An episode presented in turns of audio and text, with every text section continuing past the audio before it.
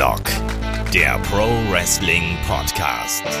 Ja, hallo und herzlich willkommen zu Headlock, dem Pro Wrestling Podcast, Ausgabe 481. Heute mit dem Rückblick zu WWE Money in the Bank 2022. Mein Name ist Olaf Bleich, ich bin euer Host. Bei mir der ist der Kai. Wunderschönen guten Tag, Kai. Hallo. Ja, ein wunderbarer Sonntagvormittag für uns alle. Wir konnten nämlich Money in the Bank entweder live schauen, dann in der Nacht und sich ausschlafen, oder man kann es dann danach genießen. Keine montägliche Probleme im Sinne von, werde ich irgendwo gespoilert oder was auch immer. Kai, das ist schon angenehm, wenn ein Pay-Per-View auf den Samstag fällt. Ja, das ganz klar. Und das haben wir jetzt ja nächstes Mal auch nochmal mit dem SummerSlam und mit Clash, of, Clash at the Castle, wenn ich mich nicht irre. Ja. Das ist ganz schön, dass man das mal so, so mitnehmen kann. Ich habe es deswegen auch so gemacht. Ich habe heute Nacht dann die ersten beiden Matches geguckt. Also namentlich das Women's Money in the Bank Match und danach dann Theory gegen Lashley. Und als ich dann gesehen habe, jetzt kommt Carmella gegen Bianca, habe ich mir gedacht, ach du, ich glaube, es wird auch Zeit fürs Bett. ja, also ich habe es mir heute Morgen dann komplett in einem Rutsch angeschaut. Wie gesagt, mein, mein kleiner Sohn hat sich heute überlegt, Mensch, ich könnte ja mal um 6 Uhr aufstehen. Da gab es schon ein bisschen früher Frühstück. Und dann habe ich gesagt, so, es ist 8 Uhr, ich schaue jetzt Money in the Bank. Wieso auch nicht? Nee, aber ich würde sagen, da steigen wir auch gleich ein mit der Review, weil es gibt einiges zu besprechen, auch einige Überraschungen natürlich. Das hat sich auch sehr massiv auf unsere Tipprunde ausgewirkt, in der ich übrigens noch immer vor dir bin, Kai. Ja, aber ich habe viele Plätze gut gemacht, ne? Also die, äh, ne? Der Abstand wird, wird geringer. Wir hatten beide fünf Punkte. Wir, eigentlich war der Abstand gleich, du bist nur an anderen vorbeigezogen. Ja, aber der Abstand für mich zur Spitze meine ich. So, aber okay. du bist ja, die, die sehe ich gar nicht auf meinem Weg. Du bist ja irgendwo, keine Ahnung, an so einer Raststätte angebunden, wie so ein Hund, den man ausgesetzt hat. Ich sehe ich sehe nur das Ziel. Okay, okay, okay, okay. Auf jeden Fall, da äh, könnt ihr auf jeden Fall noch teilnehmen. Kicktipp-Runde, ähm, äh, Quatsch, kicktip.de slash Headlock-Runde, so rum. Und ähm, ansonsten, wenn ihr uns hier auf YouTube hört, lasst gerne einen Daumen da, lasst gerne ein Abo da, wenn euch das hier gefällt. Und natürlich, ähm, wenn ihr zum Beispiel bei Spotify den Podcast hört, lasst gerne eine Bewertung da. Das geht da auch. Einfach fünf Sterne anklicken, da sind wir glücklich drüber. Und wenn ihr noch, weiß ich, 600 Podcasts mehr in eurem Leben braucht, dann schaut gerne mal bei Patreon und bei Steady vorbei.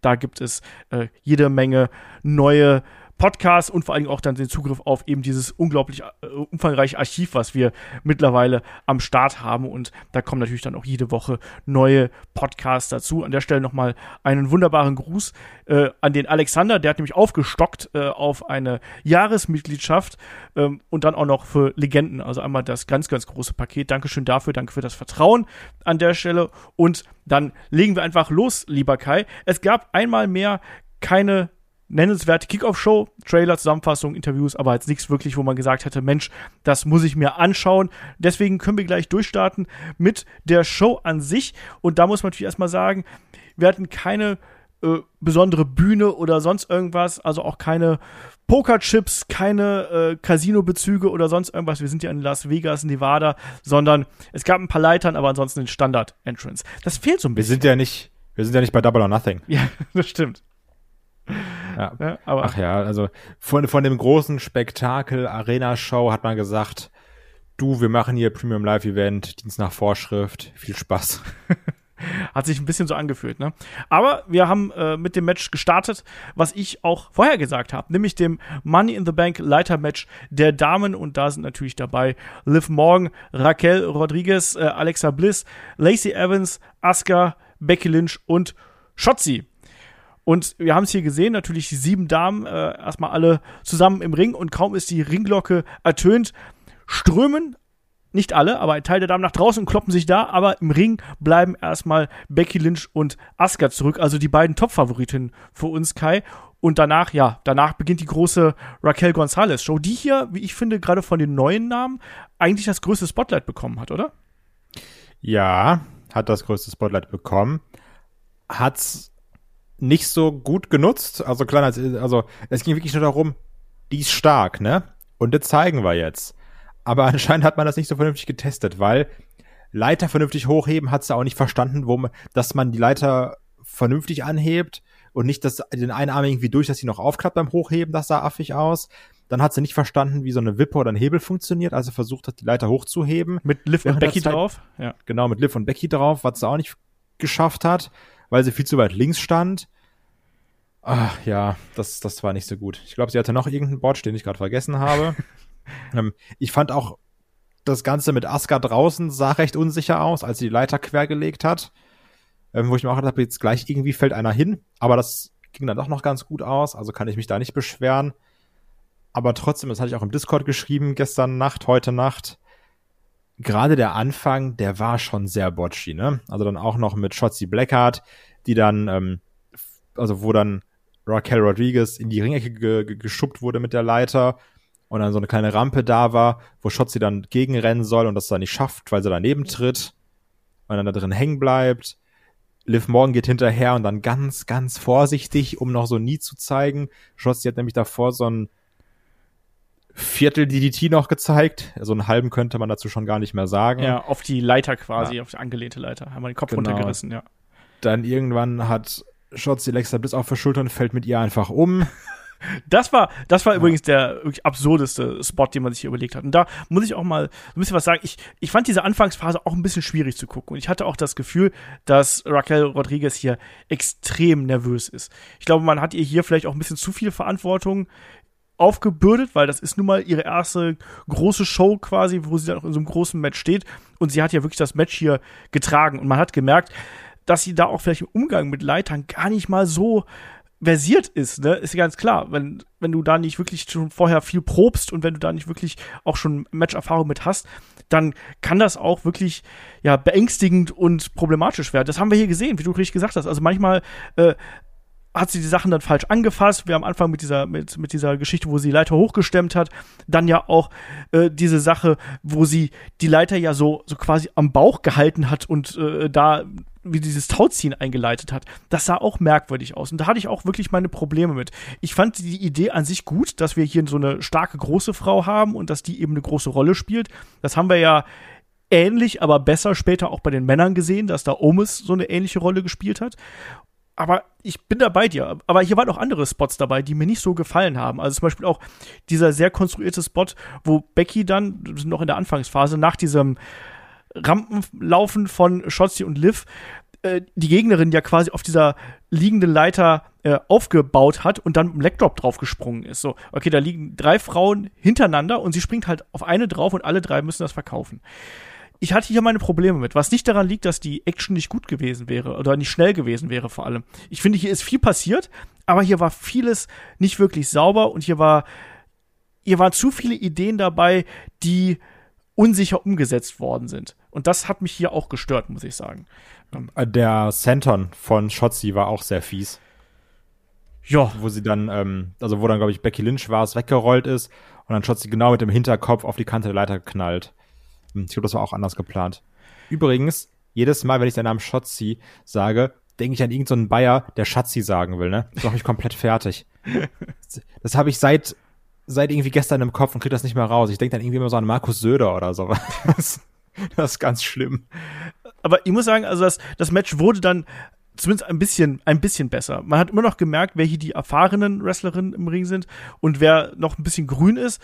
Ähm, zum Beispiel, wir haben dann, äh, ja. Schotzis Haare. ja, und, und äh, Beckys Haare sind auch ein bisschen grün gewesen. Stimmt. Ja. Ähm, wir haben dann ja so, so ein Molly Turnaround quasi gesehen von Alexa Bliss und da gab es ja dann auch noch gegen Raquel Gonzalez so ein Rana quasi, wo. Rodriguez. Äh, ich, ich werde mich nicht dran, dran gewöhnen irgendwie. Ja. Genau, Raquel. Der deutsche Jim Ross. das sowieso.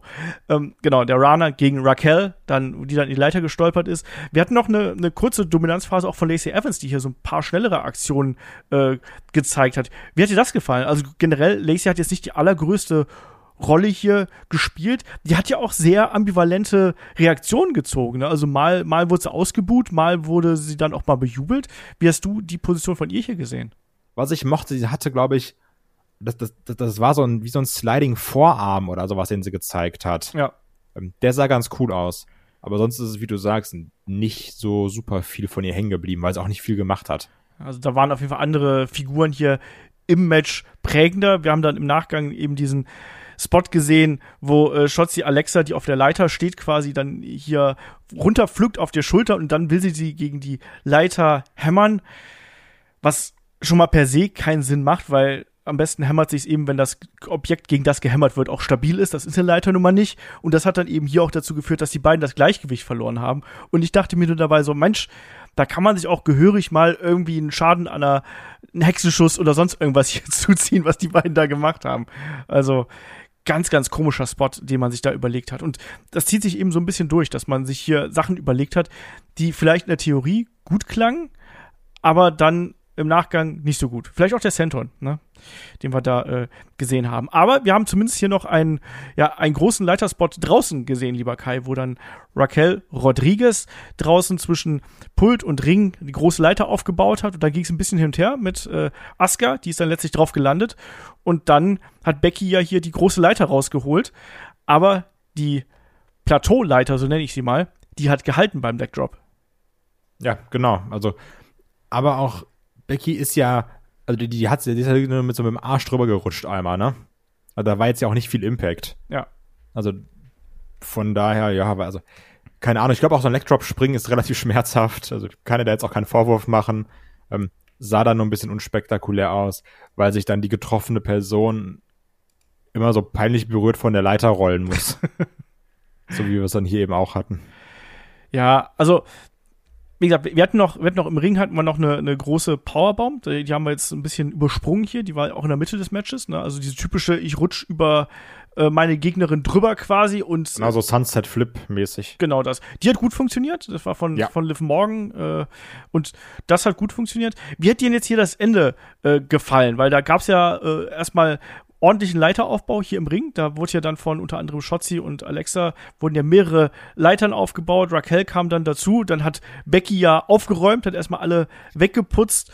Und dann am Ende waren es eben Becky Lynch und Liv Morgan, die es dann hier unter sich ausgemacht haben. Und, Be und Liv Morgan hat dann Becky quasi mit ihrer Balanceakt-Fähigkeit hier überrascht und hat sich halt abgefedert, als sie umgestoßen worden ist und konnte dann äh, Becky runterstoßen. Wie fandest du das? Das finde ich ziemlich cool. Also generell das Ende. Also auch, ist auf der einen Leiter waren dann ja Raquel und Shotzi und die wurde ja umgeschubbt und die sind dann sehr schön synchron auf dem Top Rope gelandet und, und hingen dann da so rum. Das sah auch irgendwie ganz, ganz witzig aus. Ähm, dann war ja, wie du gesagt hast, Liv Morgan da auf der Leiter neben Becky, die wurde dann umgeschubbt. Und das ist ein geiler Spot, weil ich glaube, den kannst du zehnmal üben, fünfmal klappt da, fünfmal klappt da nicht, so ein richtiges 50-50-Ding. Vielleicht klappt da sogar eher achtmal nicht und zweimal doch.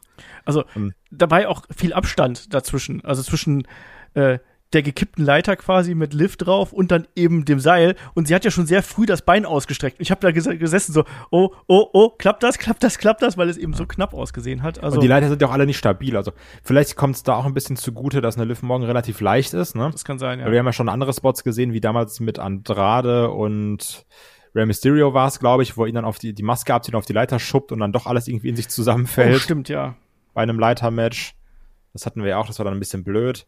Aber das hier, das hat wirklich gut geklappt und dann beim Zurückschwingen gab es ja das Knie von Liv Morgan und sie holt sich den Koffer und die Leute haben sich gefreut mit ihr.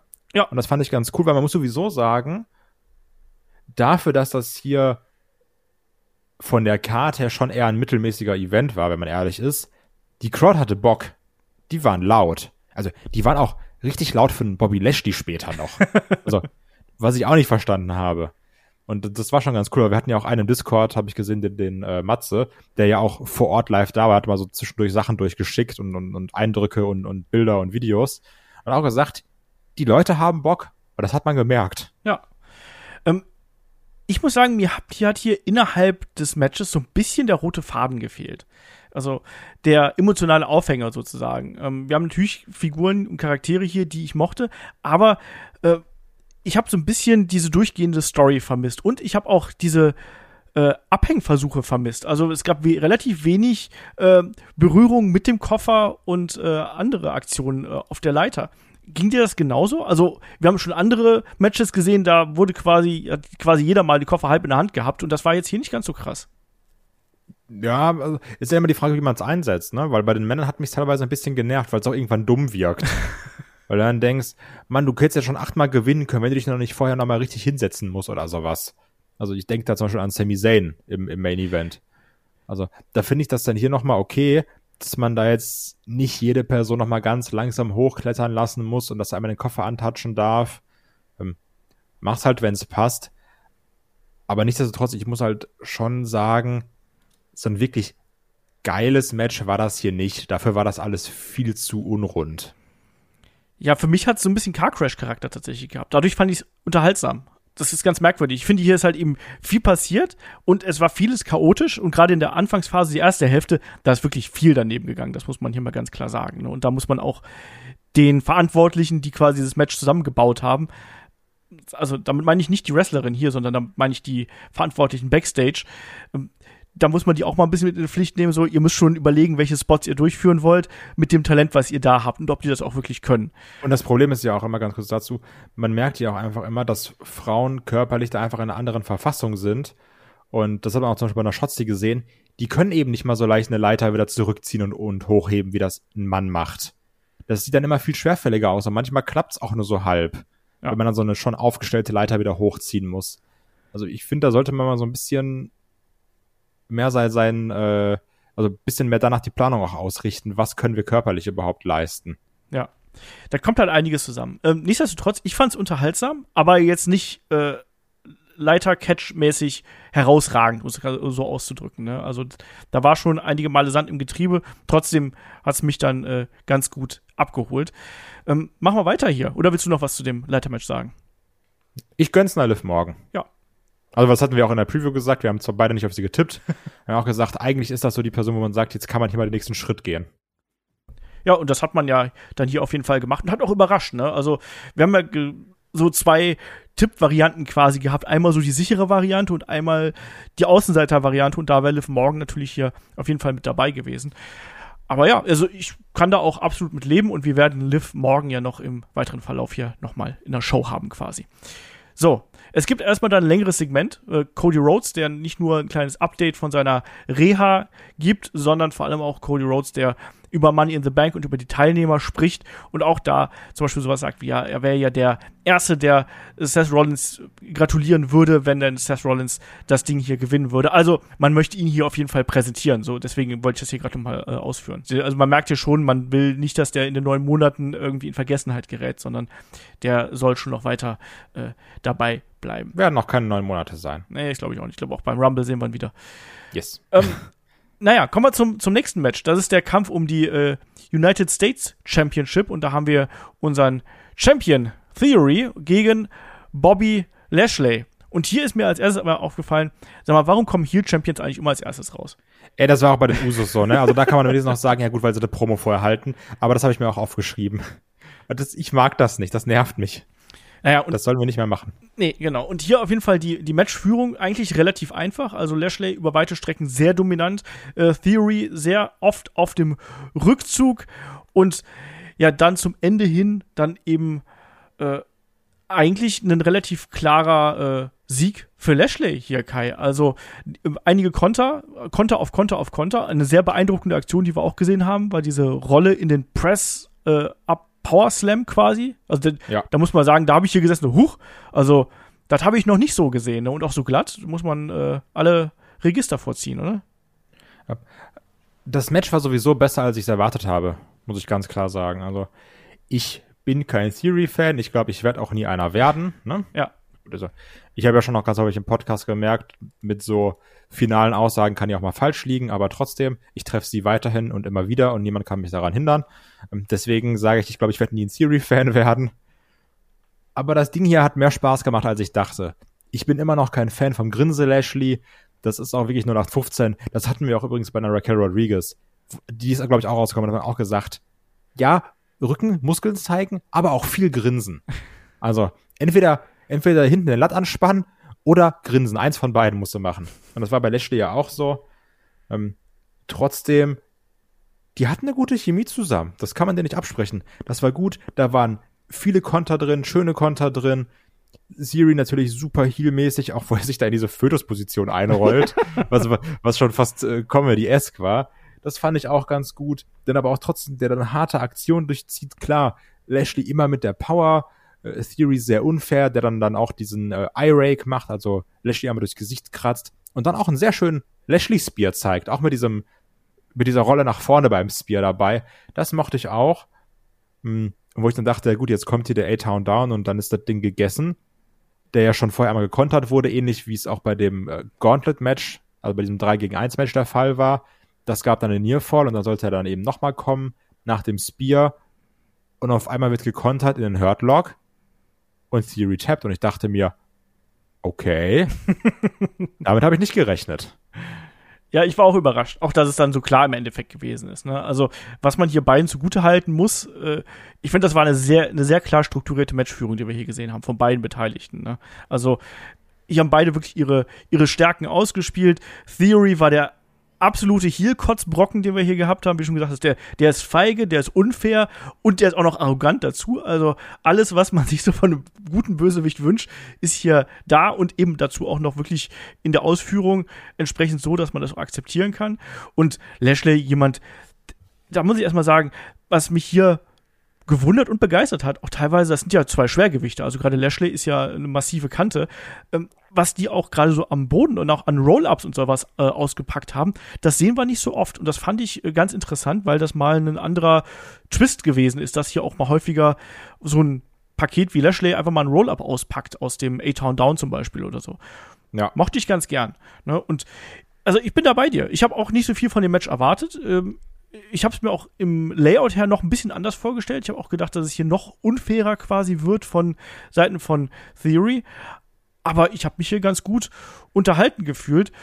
Und ja, also, dass wir jetzt hier einen neuen US-Champion haben, da habe ich, dachte ich eben auch so, ach, okay, kommt jetzt überraschend. Konnte ich dann aber mit leben und äh, wahrscheinlich kann jetzt Lashley den Belt erstmal tragen und man wollte vielleicht auch einfach den Belt loswerden, weil Theory ja dann den Raketenrucksack später in der Show noch aufgeschnellt bekommt. Ja, das, weil ich habe mir dann nämlich auch, als ich es gesehen habe, gedacht, hm, okay, der verliert jetzt den Belt, komisch, weil ich dachte, der soll jetzt so gepusht werden. Und dann lese ich im Discord, ja gut, dann wird er ja vielleicht einmal in the Bank Match sein. Und ich war so, oh fuck, oh fuck, du hast recht. Oh nein, stimmt, Mission Abort, alle zurück, gibt ihm mal den Belt wieder. Scheiße, er hat recht. ja. Ja. Aber hier auf jeden Fall ein gutes Match der beiden, glaube ich. Das kann man das so sagen. Also ich finde es eh krass, ne? Bobby Lashley ist 45. Also so. Das, und auf dem Level dann auch so zu performen, ist, ziehe ich meinen Hut vor. Ja, auch diese Schnellkraft, die der eben auch noch äh, massiv mitbringt, gerade auch bei der Masse, die der hat, finde ich immer wieder beeindruckend und auch die Gelenkigkeit, die dann immer wieder da durchkommt. Und wie gesagt, dieser, dieser, diese Rolle in den Press Slam, das war von beiden, war das richtig geil ausgeführt. Also, ja. wenn ich hier schon in meinen Notizen großgeschriebenes krass mit drei Ausrufezeichen äh, setze, dann will das schon was bedeuten. Also es hat mich sehr beeindruckt. Ähm, ja, wir gehen Backstage nach diesem Titelwechsel. Sehen Sarah Schreiber und Liv Morgan und äh, ja, Liv Morgan dann äh, emotional, sagen wir es mal ganz vorsichtig. Und ja, äh, sie sagt dann auch sowas wie, ja, sie will die, sie weiß, dass das für eine Chance ist, äh, die sie jetzt dadurch bekommen hat und sie weiß auch, dass sie so eine Chance nur einmal bekommt. Und WrestleMania klingt eigentlich ganz gut zum Cash-In, aber sie will jetzt erstmal feiern. Mensch, das ist ein Swerve, oder? Nee, der ist bei AW. ähm, ich hasse so Heulpromos. Da, da wirklich, da kann ich nichts mit anfangen. Und ich habe auch heute Morgen noch mit Chris geschrieben und er hat mir gesagt, ich habe jetzt gerade erstmal ausgemacht, nach der Live Morgen Promo hatte ich keinen Bock mehr. und das kann ich ein Stück weit nachvollziehen, weil ich bin da auch kein Fan von. Ich mag die super gern, ich finde die ist talentiert, die hat sich super verbessert ich finde es geil, dass sie jetzt die Chance kriegt. Aber ich mag diese Heul-Promos nicht. Ich hatte auch bei Liv übrigens schon beim Entrance das Gefühl, dass sie wieder emotional äh, angekratzt ist. Also, dass sie da so ein bisschen drüber gewesen ist, weil sie hat da schon sehr gepumpt, als sie im Ring gewesen ist. Und ich glaube, da, die ist halt anscheinend einfach eine sehr emotionale Person, die das dann auch schlecht verstecken kann. Aber ja. Naja, hier äh, Emotionen auf jeden Fall raus. Es gibt danach noch ein bisschen Werbung für neue Bi Biography-Serie. Hier Undertaker, Rey Mysterio, Miss. Und da gab es noch einen Trailer zu, äh, Quatsch, es gab einen Trailer zu The Miss. Edge gibt es auch noch in dieser Biografie-Reihe. Ich mochte das The Miss-Video übrigens. Also natürlich ist das alles Quatsch und man muss mir jetzt auch nicht Roman Reigns 18 Mal vorstellen. Trotzdem mochte ich das The Miss-Video. Ich will auch nicht immer meckern, weil ich mag The Miss. und ich mag auch den Weg von The Miss. Ja, also das war's. Lass ich mal so stehen hier an der Stelle. Und wir kommen zum nächsten Match. Es ist das Match um die Raw Women's Championship und dort treffen Bianca Belair und Carmella aufeinander. Kleinen Preis bekommt äh, Mella für ihr, für ihr Outfit. Mella ist Money und da waren ganz viele Dollarnoten drauf. Das fand ich witzig. Ansonsten war das hier wirklich das Match, was wir uns erwartet haben. Carmella, Heel, feige, immer wieder aus dem Ring raus, wenn es sein musste, hat dann auch mal äh, ja hier zwischendurch die Oberhand gewonnen, aber dann eben auch durch einen miesen Trick, ne? Und äh, hat dann auch die Haare benutzt von ähm, Bianca Belair, wann immer Bianca äh, die Chance gehabt hat, hat sie eben mit Kraft, Agilität gekontert und am Ende war das eigentlich dann eine relativ ähm, klare Sache. Carmella hat Bianca quasi so lange geärgert und gereizt, zum Schluss dann mit einer Ohrfeige, bis sie dann die Schnauze voll gehabt hat und äh, die einfach den KOD verpasst hat. Das Ding war gelaufen. Ich sag mal, Carmella macht ihr, ihren Job äh, für das, was es sein soll, okay. Aber das ist kein Match, was ich auf einer Pay-Per-View-Card brauche. Und vor allem, ich brauche dann erst recht nicht noch eine Verlängerung dieser äh, Fehde, wie es ja offensichtlich aussieht, weil nach dem Match gab es noch die Attacke von Carmella gegen Bianca Belair. Kann ich mich allem nur anschließen. Möchtest du vielleicht auch noch deine äh, Sichtweise hier und da zumindest Das Match ging sieben Minuten, hat sich angefühlt wie 15. Ich fand das langweilig. Ich finde Carmella schlecht. Die kann einen Superkick, hat sie auch am Ende gemacht. In meinen Notizen steht, Carmella nach Superkick, große Fresse, KOD, vorbei. ja, also, wie schon gesagt, ne, das war nichts Besonderes, was wir hier gesehen haben. Das hätte man auch genauso gut in eine Weekly packen müssen. Es war improvisiert. Wir wissen es aufgrund der Verletzung von Rhea Ripley. Das wäre garantiert ein besseres und auch etwas kompetitiveres Absolut. Match hier geworden. Wir hatten so eine kurze Offense-Phase von Carmella mit äh, dem Superkick, wie du schon gesagt hast, dann äh, dem ersten Pin-Versuch und dann jede Menge Gezeter in Richtung vom Referee. Ähm, Bronco Buster, wir haben eine kurze Rings of Saturn-Variation gesehen und dann ein bisschen Haarezieherei es war nichts Besonderes. Es war nichts Besonderes, das muss man sich nicht angucken. Da reicht, wenn man sich äh, das YouTube-Video anschaut oder sonst irgendwas. Also, wenn er, wenn er in Zeitnot seid, während ihr diese Show schaut, ist das hier das Match, was ihr auf jeden Fall problemlos überspringen könnt. Was sagst du dazu, dass jetzt hier die Fehde weitergeht? Tut das Not, wie man so schön sagt? Nee, das tut keine Not. also, ähm, wie man vielleicht aus meiner Meinung zu dem Match hören kann, fand ich das eher so halb gut und halb gut heißt schlecht deswegen bin ich auch nicht sehr davon begeistert, dass die Fehde höchstwahrscheinlich weitergeht. Hm. Ich hoffe, dass man da irgendwie einen anderen Weg findet, weil Bianca Belair gegen Cabella beim SummerSlam, das wäre jetzt wirklich nicht Bianca Belair oder dem Raw Women's Championship würdig.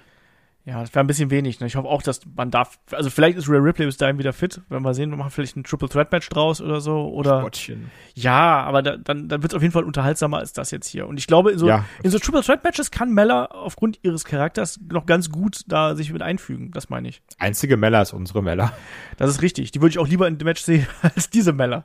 Das stimmt, auf jeden Fall. Das, das, würde auch ein deutlich besseres Match werden, das garantiere ich sogar.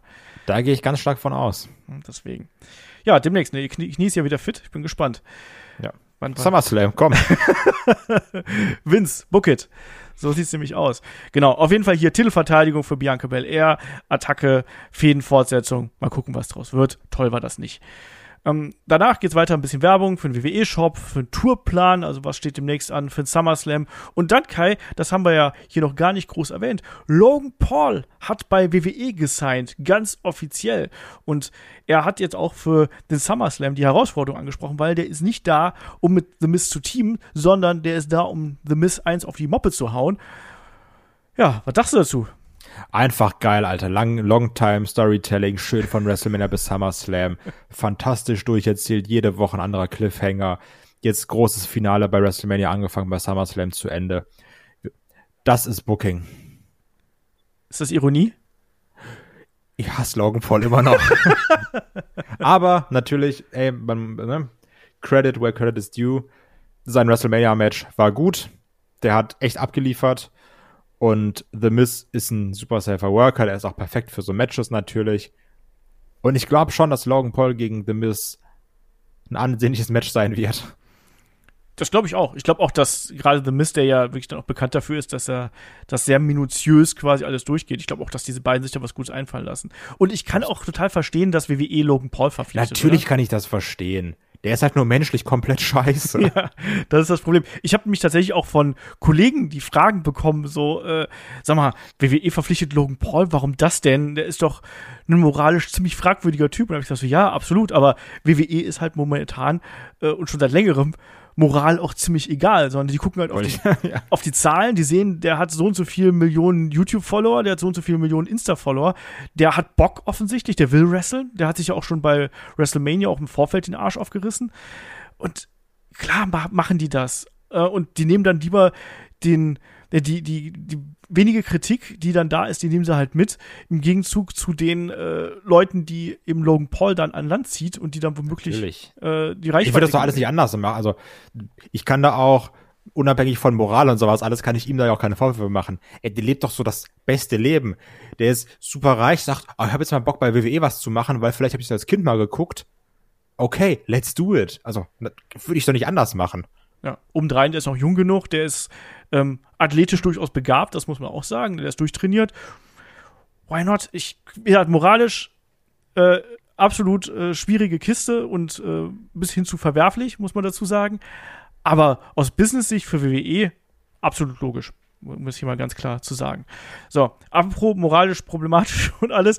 Danach bekommen wir ein tolles Backstage-Segment mit Alexa und Lilly. Und da habe ich mir gedacht, so, ja, okay, das wird jetzt einfach so ein kleines Segment. Weil Earlier Today macht jetzt nicht unbedingt für mich Sinn, weil ich habe gedacht, das wird jetzt irgendwie so eine ja, kleinere Kiste hier werden, äh, im Sinne von, man bringt die Charaktere voran.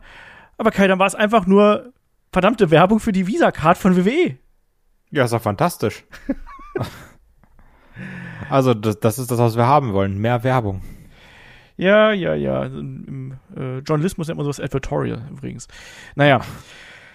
Machen wir weiter ähm, zu einem der wahrscheinlich besten Matches des Abends, nämlich das Match um die WWE Unified Tag Team Championships zwischen den Usos, die auch hier zuerst rauskommen, die amtierenden Champion mit ganz vielen äh, Gürteln behangen und den Street Profits.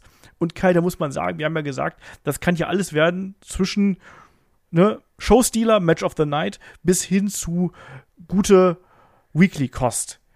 Und da muss man mal ja. sagen, hier sind sie in den fünften Gang auf jeden Fall gegangen und haben Vollgas gegeben, oder? Also das war ein Match, was die Show gestohlen hat. Ja, das muss man sagen, Olaf. Ähm, du kannst doch was anderes ich, sagen. Ja, nein. Ich hatte hier mit meinen Spaß, ähm, aber ich muss ganz klar sagen, ich habe gebraucht, um da reinzukommen. Also die, die ersten zehn Minuten, weil da wusste ich noch nicht ganz, was machen wir jetzt? Muss ich mich jetzt auf das Match einlassen, sehr, oder ist gleich wieder nach zwölf Minuten Schluss? Ähm, das, und das war dann auch ein bisschen langsam und das, das war auch gerade dadurch, dass man die so oft ja. in irgendeiner Konstellation zusammen gesehen hat, war das dieses Gefühl, ja gut, ich kenne das alles schon, ne? Und du musstest diese zehn, wenn man böse ist, zwölf, 14 Minuten Standardkost mitnehmen, um dann in diese heiße Phase zu kommen.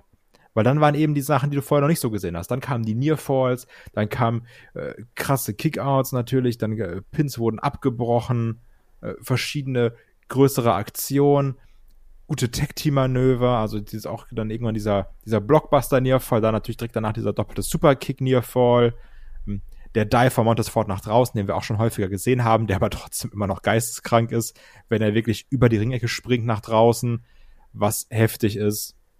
Ähm, diese ganzen Sachen, dann der From the Heavens, also gerade dieser zweiten Hälfte, da war richtig die Kacke am Dampfen. Aber mit den ersten ich würde sagen, die erste Hälfte, da hatte ich mein Problem mit, weil da war es dieses typische, gut, das könnte jetzt einfach ein Raw-Match werden. Match. Ja, aber deswegen hat es mich dann umso mehr überrascht, dass man danach noch mal so zehn Minuten gegangen ist oder zwölf. Ja, absolut. Ja, also mir geht es nämlich genauso. Ich, ich glaube, da sind wir aber vielleicht einfach so verdorben äh, durch das Programm, was die, die Teams jetzt hier schon gehabt haben, weil man einfach gewohnt ist, dass quasi WWE sehr gern Tag Team Matches so den Stecker zieht, bevor die eben spannend werden. Und man ist inzwischen ja. darauf geeicht, so, nee, das ist jetzt eh gleich vorbei, ich muss mich gar nicht emotional darauf einlassen. Und hier, finde ich, haben das die Teams mit der Zeit geschafft. Das hat man auch beim Publikum gemerkt. Ne? Die haben auch gebraucht, bis sie da reinfinden, weil dann hattest du eben so eine ähm, Isolationsphase erst von, äh, ich meine, zwar erst, äh, Dawkins ist ja am Anfang relativ äh, stark isoliert worden und dann kam ja der Hot Tag zu Montez Ford und dann habe ich gedacht, gut, jetzt geht's halt durcheinander und dann ist es gleich vorbei. Aber dieser erste Hot Tag, der ist ja direkt unterbunden worden, weil Montez Ford ja einfach mal schnurstracks in Superkick reingesprungen ist vom Top Rope was ich schon mal super witzig fand. Ähm, und dann ja auch die Usos, die dann immer mehr auf die, immer, immer wieder auf die Heel-Tex-Kicks gesetzt haben und auch immer wieder Cheap-Shots gesetzt haben, wie zum Beispiel mit dem Drive-by-Dropkick hier als Hommage, wie es die Kommentatoren tituliert haben, an Roman Reigns und dann auch immer wieder das Tempo äh, runtergezogen haben. Also deswegen, ich kann das total verstehen, aber so richtig Fahrt hat das dann eben aufgenommen, als der Montez Ford mit Dawkins getaggt ist. Und dann kam das, was du gerade eben angesprochen hast. Ne? Diese unglaublich schnelle äh, Anfangsphase auch von, von Dawkins mit dem, dann kam der, der Top Rope Blockbuster. Dann gab es ja diesen ähm, erneuten Doomsday Device Ansatz mit dem äh, Superkick dann, Double Superkick dann im Nachgang. Äh, auch die Art und Weise, wie man hier den 1D gekontert hat äh, mit der Rana und dann beide rausgeflogen sind vor dem Flip Dive fand ich auch geil. Ähm, und auch, dass man den, diesen Moment gegeben hat. Es gab ja irgendwann diesen äh, From the Heavens, es gab Nearfall und dann den Breakup und dann wirklich nochmal diesen, diesen Stare-Down ähm, und nochmal diesen Showdown der beiden Teams. Und da hast du gemerkt, dass die auch jetzt das Publikum komplett in der Hand gehabt haben und das Publikum sehr, sehr scharf drauf gewesen ist. Und dann war ich fast ein bisschen traurig, dass man nach diesem Neustart quasi das Match sehr, sehr schnell beendet hat. Dann gab es ja äh, nochmal einen Double Superkick und dann eben den 1D im Ring und äh, dann war das Ding ja hier gelaufen. Fand ich fast ja. ein bisschen schade, dass man da nicht noch drei, vier, fünf Minuten dran gehangen hat, sondern nur so anderthalb oder sowas. Ja, weil, also, das Problem war, man, man war trotzdem nicht, trotz der Nearfalls war man nicht an dem Punkt, wo man dachte, die Street Profits können hier gewinnen. Zumindest ging es mir so. Ja, bei, bei der From the Heavens habe ich schon gedacht, ah, vielleicht doch, vielleicht doch, ne, aber ich ja. weiß, was du meinst, ja. Also mal, wäre jetzt nach diesem doppelten Superkick oder wäre wär der One-D nochmal abgebrochen worden, hätte ich gesagt, okay, wir sind wieder in diesem Sudden Death drin. Ja. Jetzt kann alles passieren. Aber da war dann leider schon vorbei. Ähm, trotzdem, also, ich hatte damit viel Spaß, ich mochte das. Das Einzige, wenn ich jetzt anfange, Erbsen zu zählen, was mich ein bisschen stört, ist, ich glaube, wir könnten damit viel mehr Spaß haben, wenn man die Matches so besonders aufziehen würde, wie sie dann eben auch sein können. Ja. Man könnte da so eine vernünftige Fehde drauf ausbauen, wenn man der Sache mal eine Zeit gibt und nicht, also wenn man da wirklich eine Fehde draus macht und nicht diese standardmäßige, ich will eure Bells haben. Und das finde ich ein bisschen schade, weil du siehst hier, das sind zwei Teams, die sind so heftig talentiert und die können auch geile Matches zusammen abreißen, aber das drumherum fehlt. Und das finde ich schade. Ja, das ist auch das Ding. Und ich glaube, wenn das hier besser rausgearbeitet worden wäre, dann wären einem diese ersten zehn Minuten vielleicht auch nicht ganz so lang vorgekommen. Also mir kam sie nicht so lang vor, aber ich weiß, was du meinst, weil da eben. Es war halt da eben langsamer. Es war so ein bisschen Tag Team Wrestling nach Vorschrift, wo auch beide Teams so ihre Charaktere gut äh, ins Spiel gebracht haben. Also allein hier auch mit dem, also die, die äh, Street Profits hatten ja gleich zu Beginn ja schon mal ähm, eine, ne große Angriffswelle quasi gefahren und haben ja dann auch die Usos so ein bisschen verhöhnt mit dem Sucket und so und dann die Usos, die dann äh, das Kommando übernehmen, unter anderem mit dem Double Suplex gegen die Ringforce, eine längere Isolationsphase von Dawkins, habe ich gerade gesagt ich glaube, wenn da eine ne Geschichte vorne drin gewesen wäre, ähm, wo vielleicht auch einer der Street Profits, sei es jetzt angeschlagen oder irgendwie eine andere äh, Story gehabt hätte, dann wäre man da emotional involviert gewesen. So haben die eben, die haben im Endeffekt genau das gemacht, was wir so ein bisschen gehofft haben, finde ich. Die haben uns eigentlich überzeugt im Verlauf, dass es, dass die beiden auch in der Lage sind, also die beiden Teams in der Lage sind, so ein großes Match auch zu bestreiten, auch auf, auf so dieser entsprechenden Bühne und wenn sie die Zeit haben.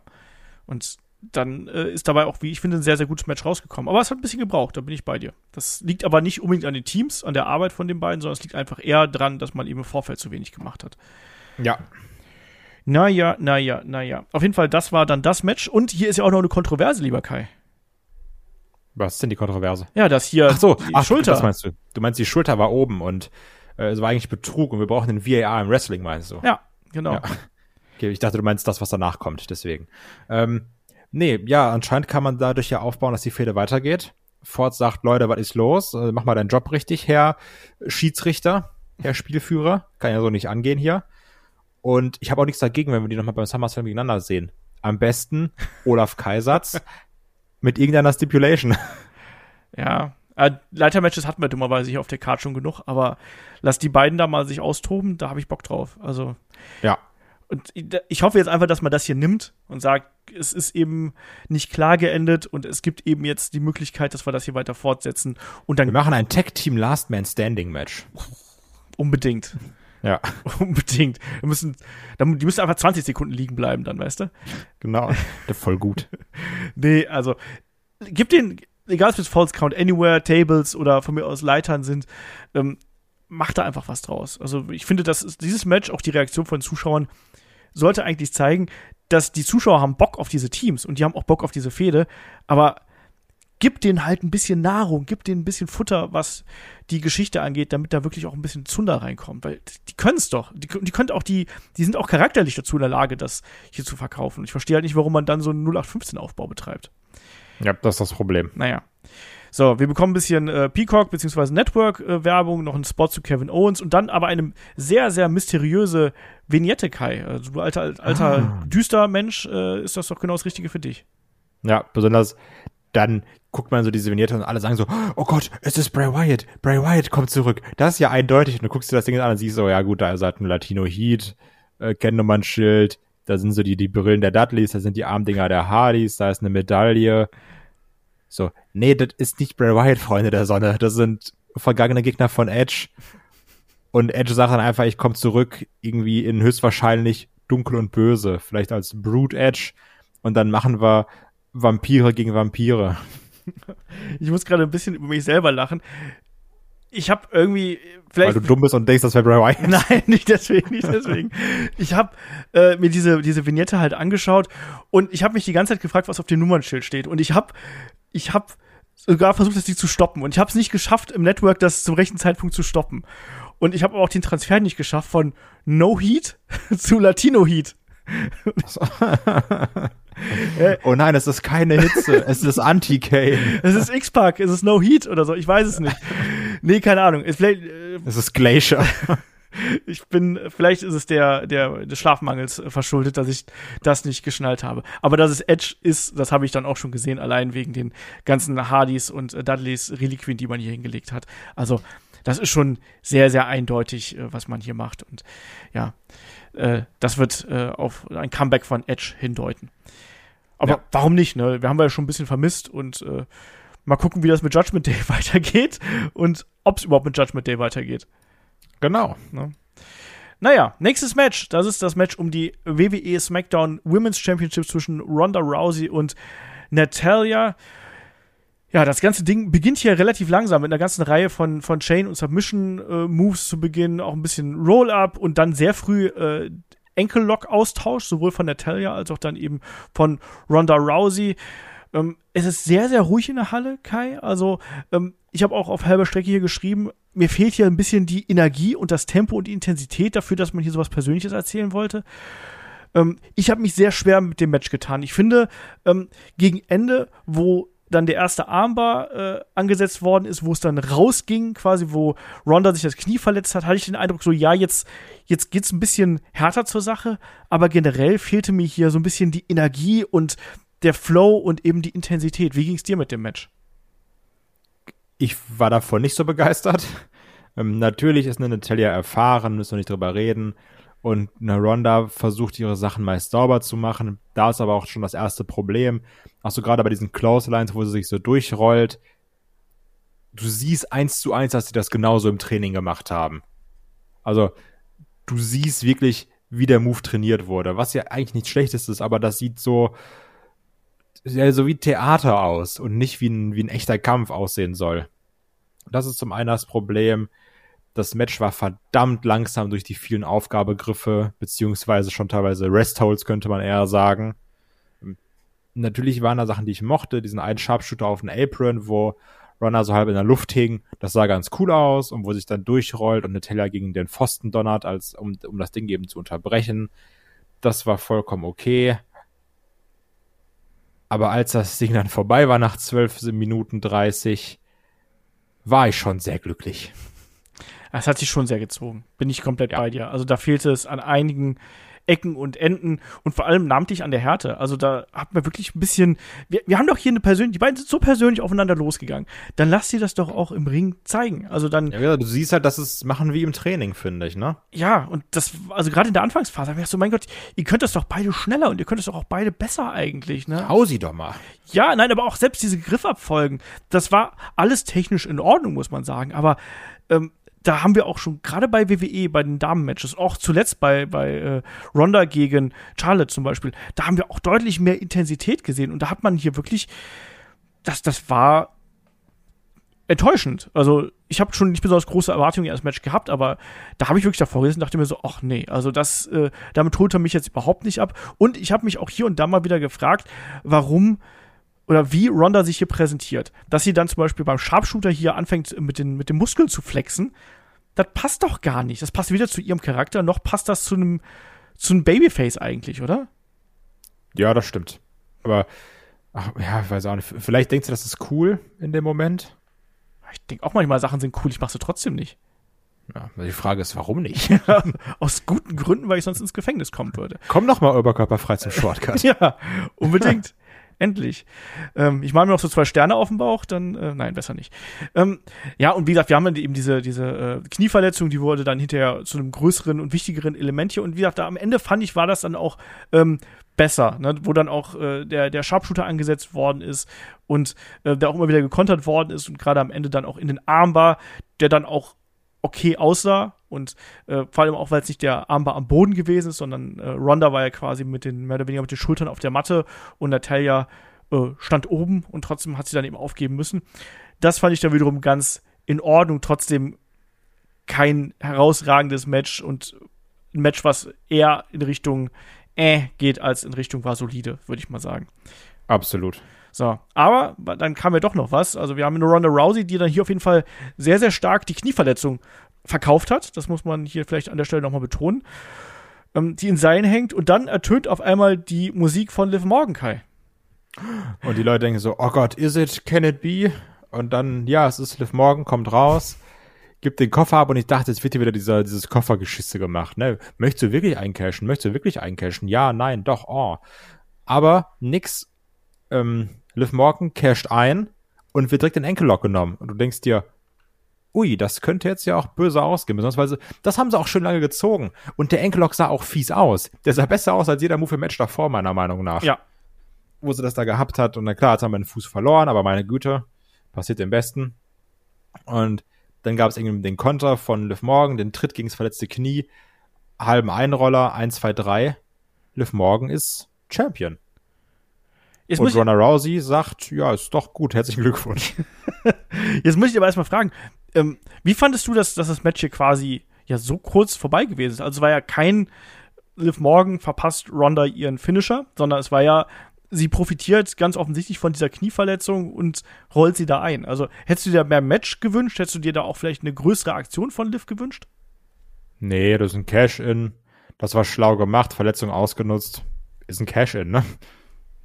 Mein Problem war eben, dass ich durch dieses eher lahme Match diese Verletzung als nicht so dominant erachtet habe, dass die hier eine Rolle spielt. Auch wenn es die Kommentatoren ja versucht haben mit, ja, die gute Ronda ist schon zigfach an diesem Knie operiert worden und so weiter und so fort. Man hat versucht, das hier zu untermauern. Ich fand es trotzdem ein bisschen plötzlich. Ich finde, hier hätte man durchaus noch ein bisschen mehr das ziehen können. Aber, das muss man auch sagen, man hat natürlich dadurch Ronda Rousey geschützt quasi, ne? weil diese Knieverletzung war einfach so stark, dass sie dann selbst äh, daraus nicht mal auskicken konnte. Nach im Prinzip einer Aktion kann man schon so machen. Hast du hier zwischendurch gedacht, Ronda turned heel? Ronda verpasst Liv morgen noch eine? Absolut, ganz klar. Also gerade nach dieser Umarmung. Ich habe nämlich auch damit gerechnet irgendwie. Ja, aber ist dann nicht passiert. Genau. Ähm, was sagst du dazu, dass wir jetzt Liv Morgan als äh, Champion haben? also erstmal, wie gesagt, ich finde es gut, ich freue mich für sie, ne? Die Frage ist, wie macht man jetzt mit Ronda Rousey weiter? Ist sie erstmal raus? Ist sie dabei? Gibt es dann ein Rematch beim SummerSlam? Wird ja Sinn machen, Ronda da auf die Karte zu packen. Wäre dann wiederum schade, wenn Liv Morgan den Koffer, also beziehungsweise den Belt dann direkt wieder abgeben müsste. Aber was mich so ein bisschen stört, und ich habe mal nachgeschaut, ähm, von den fünf Damen-Cashins, die wir jetzt hatten, ne? Carmella, das war dieses erste Mal dieses Geschiss mit James Ellsworth und dem doppelten Match was ganz schlimm war, aber danach Alexa Bliss hat am gleichen Abend eingecashed. Danach Bailey gewonnen, am gleichen Abend eingecashed. Danach Asuka, gut, das war halt die Sache mit, ähm, mit Becky Lynch, ne? Wo sie dann eben äh, die Kind bekommen hat. Danach Nikki ASH, einen Tag danach eingecashed. Und jetzt Liv Morgan am gleichen Tag eingecashed. Und was ich ja eben am Koffer mag, ist diese Tatsache, da schwebt ja immer diese Bedrohung, ne? Dieses, da kann was passieren. Man kann auch, man wird ja auch automatisch interessanter als Kofferträger, ne? Also das kann sich auch schnell tot erzählen, wenn man immer sagt, guck mal, ich habe ja den Koffer, oh toll, toll, toll, ne? Und dann macht man auf einmal dann doch nichts und dann kommt man immer nur raus, um seinen Satz zu sagen. Aber das wirkt alles sehr planlos, wenn man die Frauen dann häufig noch am gleichen Tag eincashen lässt. Ja, aber ich sehe es eher so, dass man hier äh, die Koffer, einen Koffer aus dem Weg haben will, möglichst schnell. Und mit dem Männerkoffer plant man halt ein bisschen mehr. Und ja, aber also wenn das ein Problem ist, dann machen, also, ne? Ja, ich sa- sag Dann nur, mach die zu unterschiedlichen Zeitpunkten oder sowas. Also, weil wenn, wenn du dann sagst, einer muss sofort eincashen, damit wir noch einen Koffer haben, dann ist dein System schlecht. Äh, ja, das stimmt. Ähm, so richtig geil ist das halt eben nicht. Ne? Aber das ist so mein Gefühl, dass man hier sagt, ich schaff quasi was aus dem Weg, da muss man sich darum nicht mehr groß kümmern. Und wir haben auch in dem Abend selber noch mal diesen Moment quasi und nehmen den Moment noch mal mit. Finde ich auch nicht geil. Ähm, für die Zuschauer in der Halle ist es natürlich super. Ne? Die erleben dann einen Cash-In mit und können sich dann darüber freuen. Das ist ja immer ein großer Moment. Aber äh, es häuft sich schon ein bisschen, würde ich sagen, oder? Mhm. Mhm. Ähm, wie siehst Das du jetzt die Problem Zukunft dabei. von äh, Liv Morgan als Champion? Ja, das, also, das ist ja das, was ich meinte. Ich bin mal gespannt, ob sie jetzt sagt, ich kämpfe beim SummerSlam gegen Ronda Rousey oder ob man Ronda Rousey eher rausnimmt, was aber keinen Sinn machen würde, weil SummerSlam, ne, große, Ja. große Show, Ronda Rousey, großer Name. Aber ich kann mir nicht vorstellen, dass eine Liv Morgan Ronda Rousey besiegt. Das ist halt das Problem, ne? Ja. Ich kann mir da natürlich auch vorstellen, dass man vielleicht noch irgendwie, weiß ich nicht, ne, zugleich also, tue ich mich jetzt so, so schwer mit, ne? Zugleich muss ja eigentlich äh, Liv Morgan jetzt auch die, das Roster wechseln. Die muss jetzt ja eigentlich rüber zu SmackDown gehen. Darf Ja. man auch nicht vergessen, ne? Und dadurch fallen zum Beispiel auch so Alternativen. Ich habe gerade kurz überlegt, so, ja, dann wird ja eigentlich Becky Lynch gehen. So, ah, nee, Becky Lynch ist ja bei, bei Raw. Das geht ja nicht, ne? Die kann ja nicht, können nicht alle äh, mit rübergehen. Äh, deswegen, ja, wahrscheinlich äh, wird das dann eben darauf hinauslaufen und dann mal abwarten, äh, wie das dann hier weitergeht. Ich kann mir halt Liv Morgan nicht dauerhaft als äh, wirklich lange als Champion vorstellen, weil ich glaube, dass die wirklich jemand ist, die halt diese Jägerrolle einfach hervorragend einnimmt. Ähm, mal gucken, ich erwarte keine lange Titelregentschaft. Also SummerSlam vielleicht noch ja, vielleicht dann einen glücklichen Sieg, vielleicht einen kontroversen Sieg, den sie dann einfährt oder irgendwie ein Double DQ oder sonst irgendwas. Aber dauerhaft äh, rechne ich da nicht mit, sondern ich glaube, dauerhaft wird man sie da eher wieder in eine andere ähm, Richtung pushen werden. Bin gespannt. Schreibt uns da natürlich auch gerne mal, äh, wie ihr das äh, seht. Gerade auch die Personalie von Liv Morgan und natürlich auch dem zweiten Kofferträger, den wir gleich noch hier haben. So, dann würde ich sagen, machen wir weiter. Wir haben noch ein Match äh, vor der Brust. Wir kriegen hier noch ein bisschen Werbung, äh, Promotion-Video für äh, NXT 2.0, ein bisschen SummerSlam-Werbung, Lesnar gegen Reigns, yay. Und weiter geht's mit dem Money in the Bank Ladder Match der Männer, der Männers. Ähm, Menace. der Menace. Ähm, Riddle trifft auf Seth Rollins, Omis, Madcap, Moss, Drew McIntyre, Sami Zayn und Sheamus. Hier die Kollegen von Sheamus, Rich Holland und äh, Butch. Die sind noch äh, zumindest am Anfang mit zugegen, aber äh, ja, Rich Holland zieht dann Butch zurück, aber wir wissen, der sollte später auch noch eingreifen. Und dann, Kai, kommt Adam Pierce raus und macht eine gewaltige Ankündigung. Ja, und da war es dann klar, ne? Also, ich dachte noch ganz kurz, so dieses, ich habe geguckt, links, rechts, was ist der letzte Strohhalm? Ja, vielleicht sagt er ja doch einfach Sina. Aber natürlich sagt er nicht Sina. Sagt hier, ich, ich, ich sehe deine sieben und, und ich race dich um, um ein. Ne, wir sind ja hier in Las Vegas, Freunde der Sonne, Freunde des Gamblings. Und deswegen machen wir aus 7, 8. Und jetzt ist er noch dabei. Meine Damen und Herren, Don't Call him Austin, Theory. Bums ist draußen. Und an dem Zeitpunkt habe ich mir gedacht, der gewinnt das. Glaubst du, der casht hinterher gegen John Cena ein? Einfach nur so? Um sein Match gegen, Gegen- John Cena zu bekommen? Ach so, nee. Okay. Aber Nein, der casht einfach, der casht auch nicht um den US-Belt ein, der, der casht einfach normal ein und dann wird er Champion. Und der hat noch ungefähr einen Monat Zeit, um der jüngste Champion vor Brock Lesnar zu werden, habe ich nachgeguckt. dann muss er sich ein bisschen sputen hier. ja, oder ich glaube zwei Monate. Ich glaube, der hat irgendwie im August Geburtstag. Okay. Ähm, ja, kommen wir mal zum Match hier, bevor wir mit den wilden Theorien hier um uns schmeißen. Ähm, ja, wir sehen hier vor allem erstmal einen Omis, der hier wirklich diese Big Show-Rolle einnimmt, oder? Also der räumt ja erstmal alles ab, schmeißt alles durch die Gegend, äh, knallt alle um, rennt durch Theory und Rollins äh, mit der Leiter, äh, haut auch dann Riddle und Moss um und was ich sehr mochte, wie- war die Art und Weise, wie sich Sami Zayn dann draußen hinterm Ringpfosten versteckt hat. Da muss ich Ja, das fand ich auch sehr witzig. Das war auch ein bisschen das, was wir in der Preview angesprochen haben, dass Sami Zayn irgendwie versucht, was Schlaues zu machen. Aber wir haben generell ganz gut predicted. Also es gab auch den Ormus wird von allen angegriffen, unter Leitern begraben Spot, den gab's auch. Es gab den alle greifen Ormus an in der Form, in dem sie ihn dann durch den Tisch schmeißen. Was ein cooler Spot war, muss man ganz klar sagen. Ja, das war Crowdsurfing so ein bisschen. Genau, Crowdsurfing mit, mit, mit Sudden Drop. Ja. Das mochte ich dann wiederum, das war eigentlich ganz cool. Aber auch so, also hier gab es immer mal wieder gute Aktionen und auch jeder wurde gut dargestellt, auch gerade diese Schläge von Seamus und, und Drew McIntyre gegen Theory habe ich mir gedacht, ach guck mal, das ist die Feuertaufe. dass er reinkommt, irgendwie 15 Dinger da auf die Brust kassiert. Das fand ich auch wiederum witzig. Aber auch so, also ich, hier konnte jeder so ein bisschen was zeigen. Also ich, vielleicht ging so ein Madcap Moss ein bisschen unter, meiner Meinung nach. Und ein Sami Zayn auch. Aber das war anders als im Frauenmatch, finde ich. Also hier hatte jeder mal seine großen Aktionen. Also Drew McIntyre hat ja auch ganz früh die Claimer ausgepackt. Und das war ja sowieso das Ding. Leute, wenn ihr Finisher zeigen wollt, nimmt Omis, der fällt eh nicht um. Da gab es ja auch immer die Szene, da hat er, glaube ich, den Bro-Kick kassiert, danach den Helluva-Kick, danach so einen Jumping Glasgow Kiss. Ähm, also da war immer was los, das mochte ich. Genau, was mich aber gestört hat, gerade am Anfang, das hat sich später ein bisschen verlaufen, am Anfang war häufig dieses 1 gegen 1, 2 gegen 1. Das fand ich ein bisschen schade, weil ich wollte eher dieses Chaos haben. Das stimmt. Es war relativ strukturiert. Natürlich auch bedingt dadurch, dass am Anfang ja eigentlich Omis äh, so dominiert hat. Und dann hatten wir eigentlich auch viel äh, Seamus und Drew Interaction, muss man sagen. Ne? Also das war ja immer wieder so ein Punkt. Du hast gerade die Schläge auf die Brust angesprochen. Theory hatte eine eigene Rolle. Also Drew McIntyre und Seamus, die waren ja eigentlich so die Fighter, die wollten die ganze Zeit ran und die waren sehr zielgerichtet.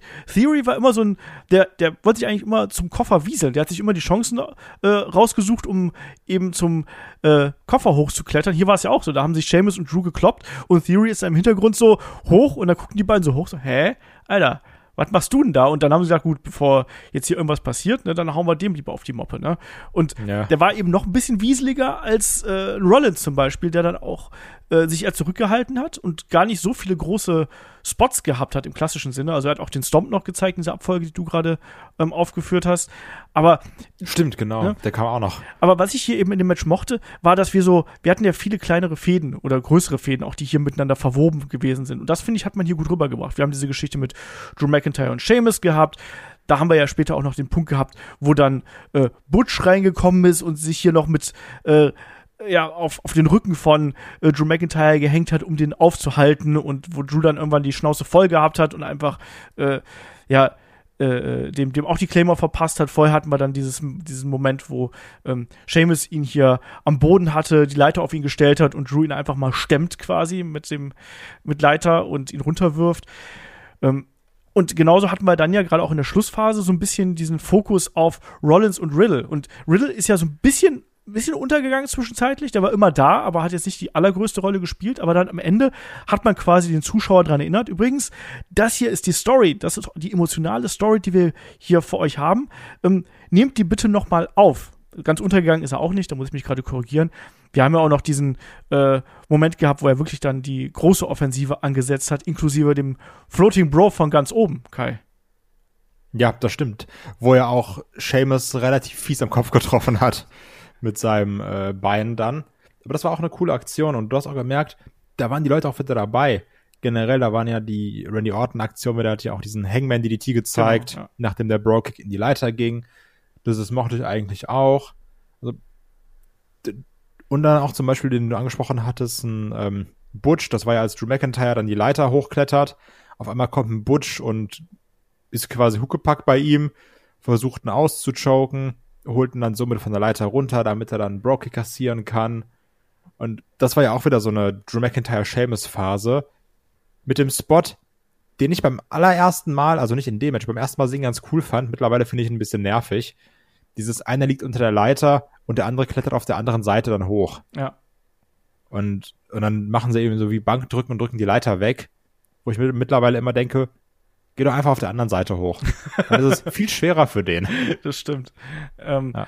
ja, nee, aber, aber äh, ich finde, hier waren viele kleine Geschichten drin, die einen dann immer wieder so abgeholt haben. Und man hat eben im Verlauf, da korrigiere ich mich jetzt ein bisschen von dem, was ich gerade gesagt habe, hat man auch immer wieder daran erinnert, dass eben äh, neben Drew McIntyre hier gerade äh, Riddle der, der emotionale Punkt innerhalb des Matches ist. Man hat immer wieder damit gespielt, dass der dann hier eben noch den ähm, ja, den Koffer holen soll und, äh, und das hat man relativ clever gemacht. Auch wie man dann im späteren Verlauf Theory hier immer wieder eingebunden hat. Übrigens, diesen Spot mit dem Floating Bro, ich weiß nicht, ob es euch aufgefallen ist, aber das hat man, wie ich finde, auch gut gemacht, weil es man hatte hier nicht das Gefühl, dass alle quasi sich dazu versammeln, diesen äh, guten Herrn Riddle hier aufzufangen, sondern da lag ja wirklich äh, Theory unten am Fuß der Leiter quasi, hat die Leiter stabilisiert, damit Riddle hochklettern konnte und die anderen sind ja dann so in die Richtung getaumelt und ich finde, das hat man vom Timing her äh, echt gut gemacht, weil es eben nicht so aussah wie, ne, wir stellen uns jetzt alle dahin, um ihn aufzufangen, so wie wir es ja manchmal äh, bei diversen Dive-Spots gerne mal haben.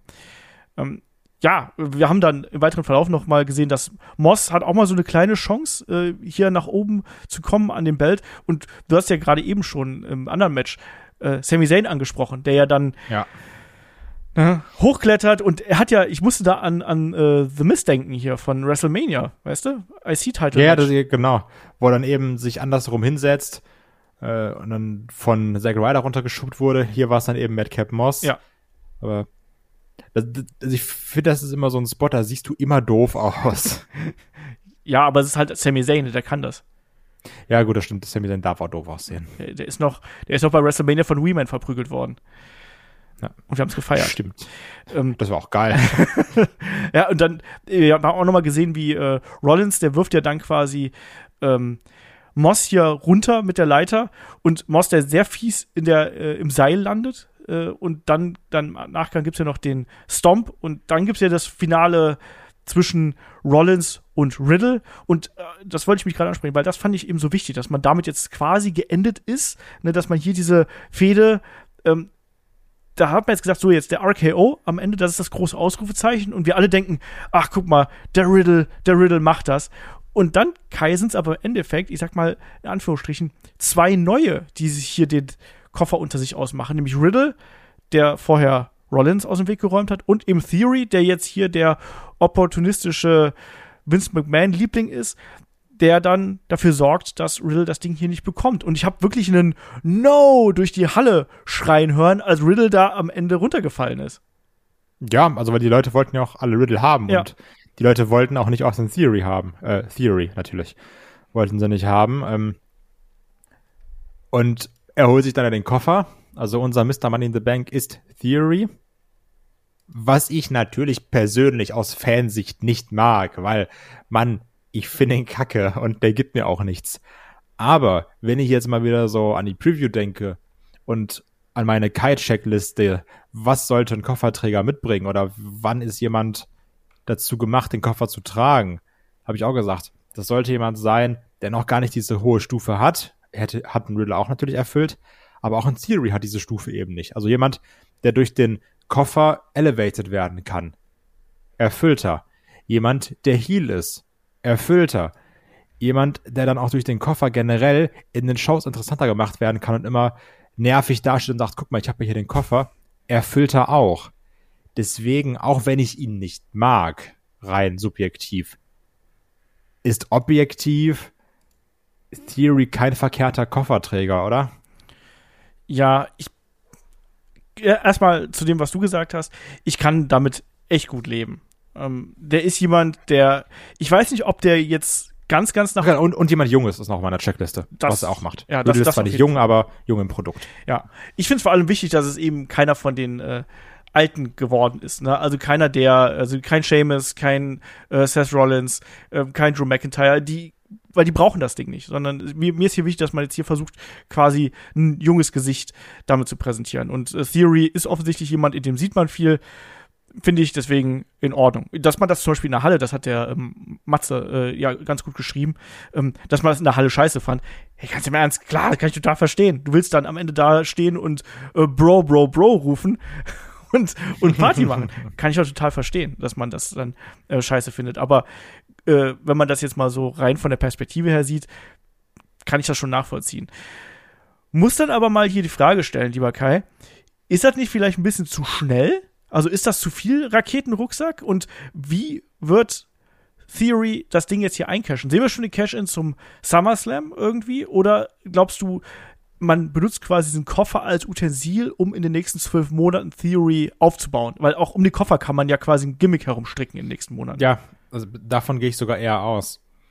Also da- das Problem ist natürlich, nutzt es jetzt entweder, damit Roman Reigns was zu tun hat, weil er nichts zu tun hat, oder ist es dann irgendwann nach WrestleMania? Weil in unseren Köpfen ist ja schon WrestleMania gebuckt. Roman, Cody, The Rock und hin und her und die sind ja alle da. Da passt ja ein Theory gar nicht mehr rein. Oder auf einmal casht dann Theory bei WrestleMania ein und also, ne? Das, das ist jetzt ja die Frage. Was machst du, welchen Weg gehst du da? Das finde ich aber erstmal gut, weil wenn wir an dem Punkt sind, ist es wieder spannend. Weil da kann man wieder überlegen, was macht man, wohin geht's, in welche Richtung.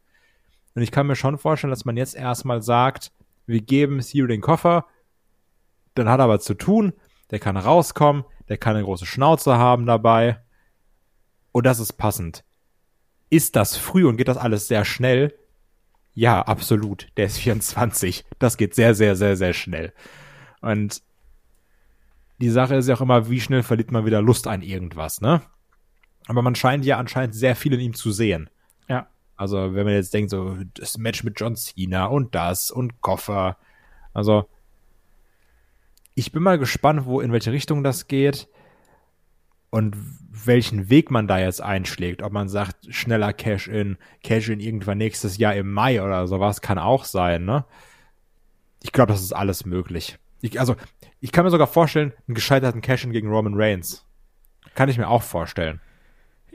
Ja, also da, glaube ich, muss man Theory auch darauf vorbereiten, quasi, dass der nicht jetzt sofort eincasht, weil ich glaube, das würde ihm jetzt das Genick brechen, wenn man jetzt sagt, jetzt nächste Woche oder beim SummerSlam zum Beispiel, nach casht er ein, nachdem Roman Reigns Brock Lesnar besiegt hat und dann verkackt das halt eben. Und das halte ich für sehr problematisch. Also, da, wenn man das jetzt übereilt. Wenn man es übereilt und er scheitert, glaube ich, ist das wie eine kleine Degradierung für ihn. Das würde ihm schaden.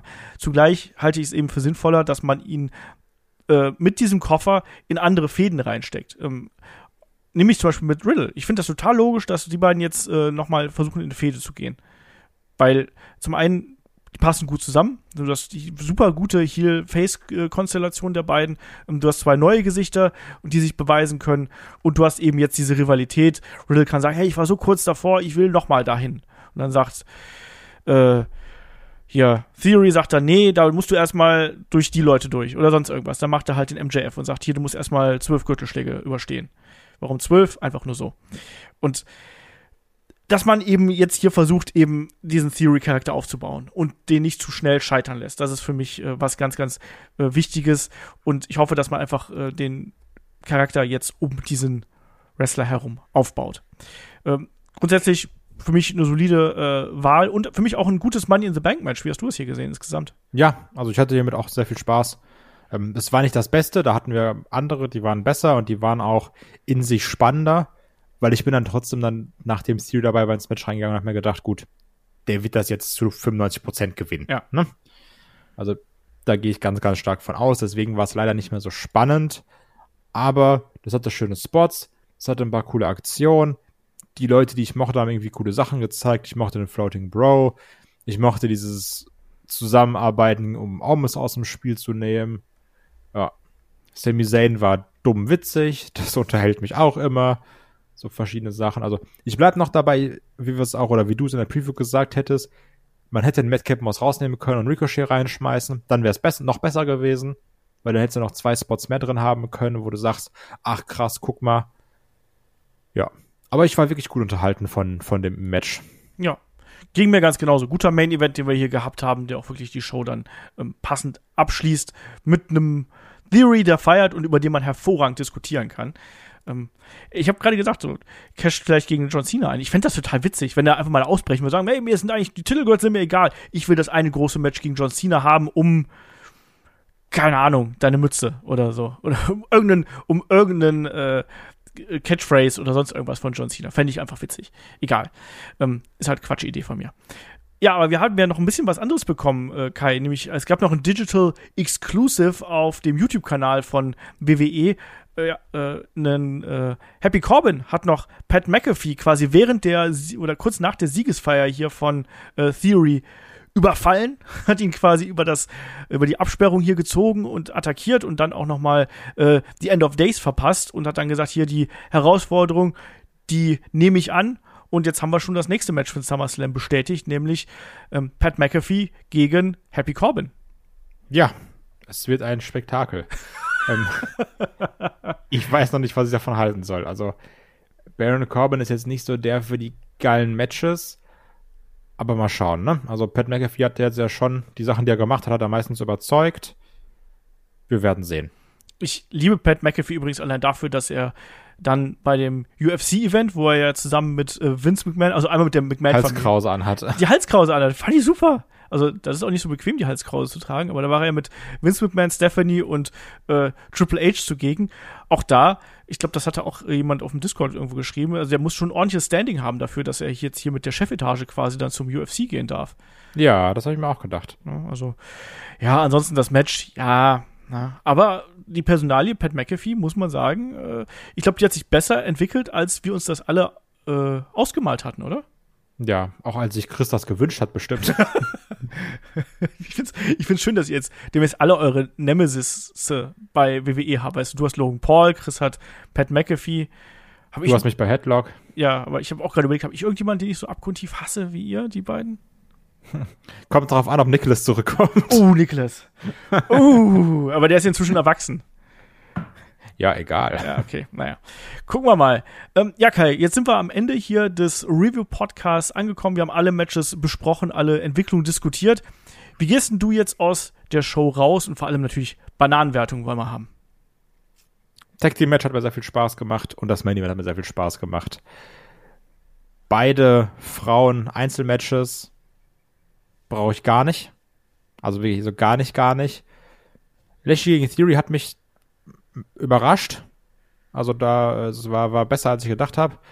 Und das da Money in the Bank Match, das fand ich wirklich nicht gut. Also das war, das war ein Car Crash, da bin ich bei dir, beim gleichen Wort, aber ich fand es nicht positiv als Car Crash. Okay. Also ich fand es nicht spaßig. Ähm, deswegen würde ich hier, es war ja auch sehr kurzweilig, ich würde eine 5 geben. 5 von 8. Ähm, ich gehe ein bisschen höher. Ich gehe auf eine 5,5. Weil ich fand, das war trotz Schwächen war das insgesamt eine sehr unterhaltsame Show. Also ich habe da durchaus meine, meine äh, Freude mit gehabt. Ähm, Main Event war stark, ähm, Tag Team Match war stark. Ich fand das Damen Money in the Bank Leiter Match fand ich trotz aller Unsauberkeiten, die hier zweifellos da waren, fand ich es trotzdem ähm, unterhaltsam. Ähm, Theory gegen Lashley fand ich gut. Und ähm, ja, die Damen-Matches. Also Ronda Rousey gegen Natalia, ey, da, da habe ich auch zwischendurch gedacht, äh, ich glaube, ich weiß nicht mehr, was hier passiert. Ne? Ähm, nee, war auf jeden Fall nicht gut. Das hat's dann, hat's dann der Cash-In für mich wieder ein bisschen gerettet, tatsächlich, dass da nochmal so ein kleiner Feel-Good-Moment oben drauf gekommen ist. Und wie gesagt, Bianca Belair gegen Carmella brauche ich halt bei einem Pay-Per-View überhaupt nicht. Deswegen gebe ich da trotzdem äh, eine 5,5, weil ich fand, das war insgesamt eine unterhaltsame Angelegenheit. Äh, kein Weltklasse-Event, also kein, äh, äh kein, kein absoluter Ausnahme-Event, aber da waren genug Matches bei, die ähm, mich dann doch äh, erfreut haben. Und bei sechs Matches, wenn davon zwei wirklich richtig gut sind, eins gut, plus dann eben der Car Crash-Charakter, den ich mag, den du nicht so magst, ähm, dann ist das schon in Ordnung. Ne? Und insgesamt äh, kurzweilige Angelegenheit und ähm, ich kann da auch sagen, dass ich, wenn, wenn jetzt Money in Bank noch nicht gesehen habt, schaut auf jeden Fall durchaus mal rein. Jetzt könnt ihr ja auch notfalls ein paar Matches äh, skippen. Das, äh, die Gelegenheit hatten wir ja hier nicht. Äh, entsprechend könnt ihr euch dann auch einfach die Rosinen daraus picken, namentlich das Tag Team Match, der Main Event und dann das andere Money in the Bank Match würde ich mir noch angucken und den Cash-In dann eben. Und eigentlich auch Lashley gegen Theory. Hm? Deswegen keine schlechte Show auf jeden Fall, die wir hier gesehen haben, Kai.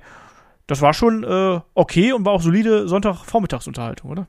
Das stimmt, das war wirklich solide Sonntagvormittagsunterhaltung. So, ja. dann äh, würde ich sagen, sind wir an der Stelle durch. Möchtest du denn dazu noch etwas sagen? Nee, bin jetzt mal gespannt, was jetzt in der oder auf der Road to SummerSlam noch passiert. Ja, ist auch gar nicht mehr so lang hin, muss man ja an der Stelle dazu sagen. Ja. Guck. Das ist ja das Komische, dass es jetzt alles so Schlag auf Schlag kommt mit den großen Samstags-Events. Ja. Das ist so ungewohnt. Ungewohnt ist nicht die Erscheinungsweise von Headlock. Uns gibt es natürlich immer am äh, Sonntagvormittag, immer um 12 gibt es bei euch im Podcast-Feed äh, neue Podcasts plus eben dann bei Patreon, bei Steady dann die entsprechenden Podcasts äh, in der Regel äh, Mittwoch, Freitag und am Sonntag, manchmal auch ein bisschen variieren, das sagen wir natürlich dann Bescheid. Ähm, aber wenn ihr uns da unterstützen möchtet, könnt ihr das natürlich gerne tun. Übrigens, ganz aktuell hat Steady eine Neuerung online gestellt, die habe ich noch nicht ausprobiert, aber man kann jetzt wohl den Steady-Feed auch in die ähm, Spotify-App integrieren. Ähm, schicke ich demnächst nochmal ein Posting rum. Ist auf jeden Fall eine ganz spannende Neuerung. Man muss quasi dann Steady und Spotify miteinander verlinken und dann tauchen quasi die Podcasts aus dem äh, Premium-Feed auch bei euch in der Spotify-App aus, so ohne dass ihr quasi noch eine zweite App nebenher verwenden müsst. Hat ja auch so seine Vorteile. Ähm, ja, aber würde ich sagen, an der Stelle sind wir dann durch. Am Sonntag geht es dann hier weiter an gleicher Stelle mit einem AEW-Podcast. Wir wollen so ein bisschen über die äh, Problemfälle und Schwachstellen von AEW reden. Wir haben es einfach mal als Baustelle AEW bezeichnet und da werden wir dann drüber sprechen. Und im Premium-Feed, da gibt es dann No Holds Barred, unseren Freischnauze Quatsch-Podcast, wo wir einfach über all das reden, was momentan ansteht. Zum Beispiel äh, Stranger Things, Kai? Ja, das lieben wir. Ja. Ganz genau. Und äh, das Magazin steht nächste Woche an, das Match of the Week steht nächste Woche an, also schaut da gerne rein. Und damit mache ich jetzt auch den Deckel drauf. Dankeschön fürs Zuhören, Dankeschön fürs dabei sein und bis zum nächsten Mal hier bei Headlock, dem Pro Wrestling Podcast. Macht's gut. Tschüss. Tschüss.